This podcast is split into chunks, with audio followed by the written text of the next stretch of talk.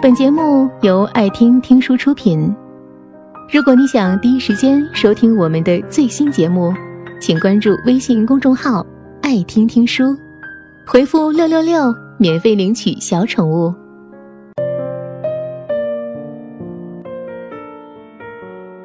生活中，我们随处可见匆忙的身影，为生活疲于奔命、焦躁不安的人群。他们每天朝九晚五，忙忙碌碌，看似有忙不完的事情，应该感到充实。可实际上，他们的内心却并不快乐。很多人只是一味的追逐，却从不停下来好好审视自己的人生，究竟哪一个才是人生中的真正目标？你的焦虑来自于哪里？你知道自己真正想要的？是什么吗？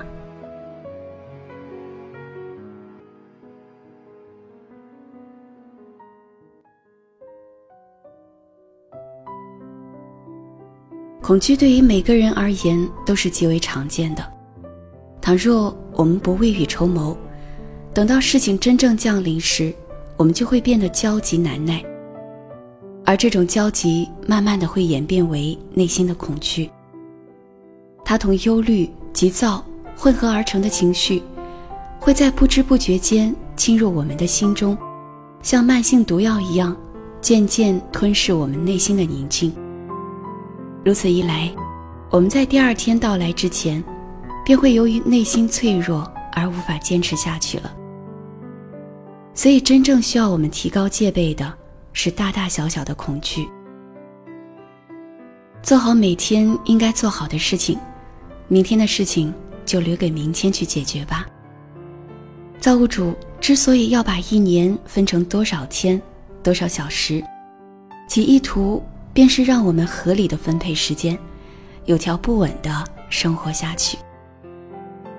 不同的时间有不同的事情等着我们去做。例如，在夜晚的时候，我们看到满天的繁星，便会心情愉快。我们在一天疲劳以后可以安睡，这便是夜带给我们最大的恩赐。我们所需要做的，只是好好的享受夜色，然后更好的迎接第二天的来临。我们总是喜欢说“假使”“可是”“那么”“也许”等词语，它们就如同一种自我暗示。在告知我们内心的悔恨和不祥的预兆。这种模糊不清的东西，让我们对未来有着未知的恐惧感。我们生活在这种阴影之下，备受困扰和煎熬。可是仔细想一想，你便会疑惑：为什么我们要这样苛求自己、自寻烦恼呢？我们总能在一些作品和演讲中。得知人类或许将要灭亡的论调，地球可能会变成碎片，我们因此而感到恐惧和可怕。我们生活在这种论调的阴影中，我们的人生也因此充满了不安。我们总是能越挫越勇，悲剧之中常常能够让我们发现很多的壮烈的事情。遭受苦难的时候固然会心碎。可是我们却总能忍受挫折，从而变得更加坚强。可是，有时小小的针刺却足以使我们浩气泄尽，我们的缺点也暴露无遗。这道理就正如猎象对我而言是一项壮举，可是找蚊子却显得极为渺小一样。我们总是在自我蒙蔽、自我欺骗。明明内心充满了恐惧，却又不肯承认，也不敢直视和面对它。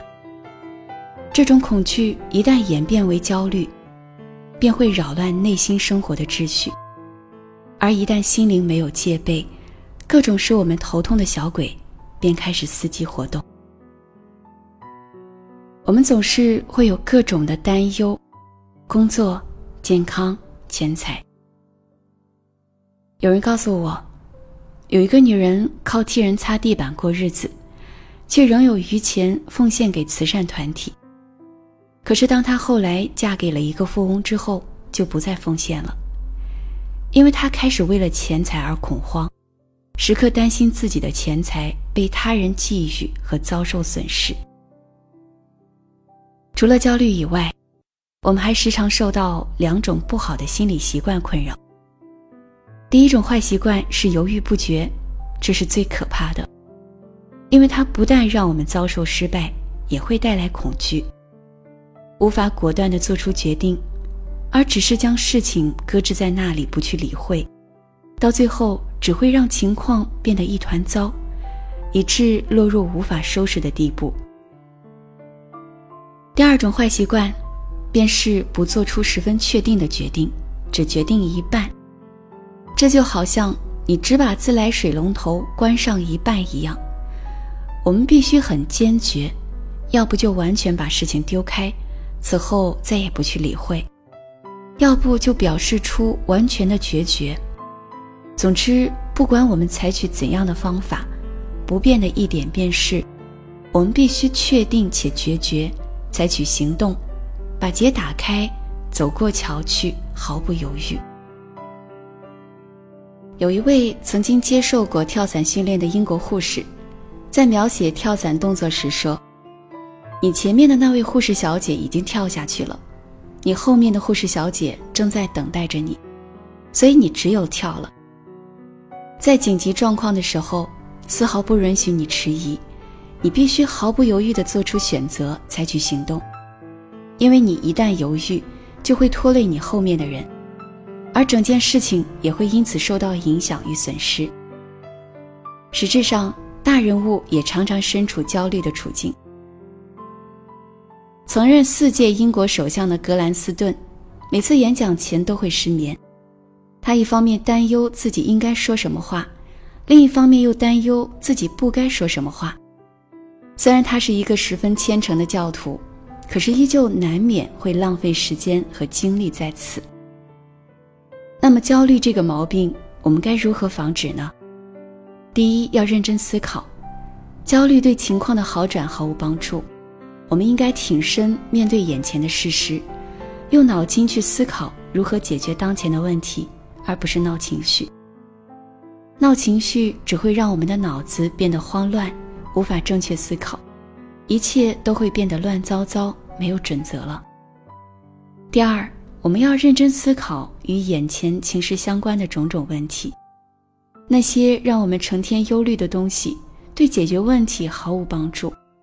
我们总是无法集中注意力，这使我们常常精疲力尽，寝食难安。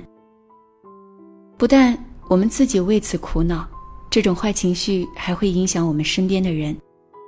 一旦整个团体都受到影响，整件事情就会变得很糟糕且难以解决。我们应该试图换一个角度去思考，这样我们便可以把事情看得更明朗一些。一旦头脑冷静下来，我们就能够看到一个较好的前景，对事物就有了更明确的判断，消除心中的烦恼与忧虑，我们就不会被恐惧侵袭。我们的明天就会比昨天更加光明。在芝麻绿豆大小的琐事上耗费生命的人数以万计，这些琐事非但不能带来幸福，甚至有百分之九十的事情本身就是毫无价值。这些人匆忙的活着，毫无目标，也不知努力。他们期望能够早一点看到自己的终点在哪里。于是便拼命的追逐。其实问题原本很简单，却被他们想复杂了。这一切都归咎于他们只知匆忙的追逐，却从不停下来好好检讨一下自己的人生，究竟哪个才是人生中的真正目标？这些可怜的人，他们根本就不知道自己真正想要的是什么。这是美国最伟大的自然哲学家梭罗说的话。他解决这样的问题自有一套办法，譬如说，他会为了创作而在森林中隐居两年，亲手种植大稻和玉米，并以此为食。在此期间，他决然地远离城镇的琐屑和忙碌，直到书完成以后才回家。总之，只要他为自己确定了有价值的目标后，就会专心致志，杜绝在一切杂物上浪费任何时间和精力。举这个例子，并不是呼吁大家都按照梭罗那样去做，至少对于不会耕种的人而言，这个方法是根本行不通的。但是每个人都可以依据自身的情况来应用他自己的原则。我们总是被一些微不足道的小事所困扰，不停地在原地兜兜转转，以至于我们还没能走出多远，就已经精疲力尽了，甚至整个精神状态都全盘崩溃。我们不必去森林里隐居，但一定要剔除一切琐碎小事的困扰，把所有的精力都投放在真正要做的事情上。我们不求速度。只求生活能有深度，这应该是可行的。我想，这才是梭罗那句话的真正含义。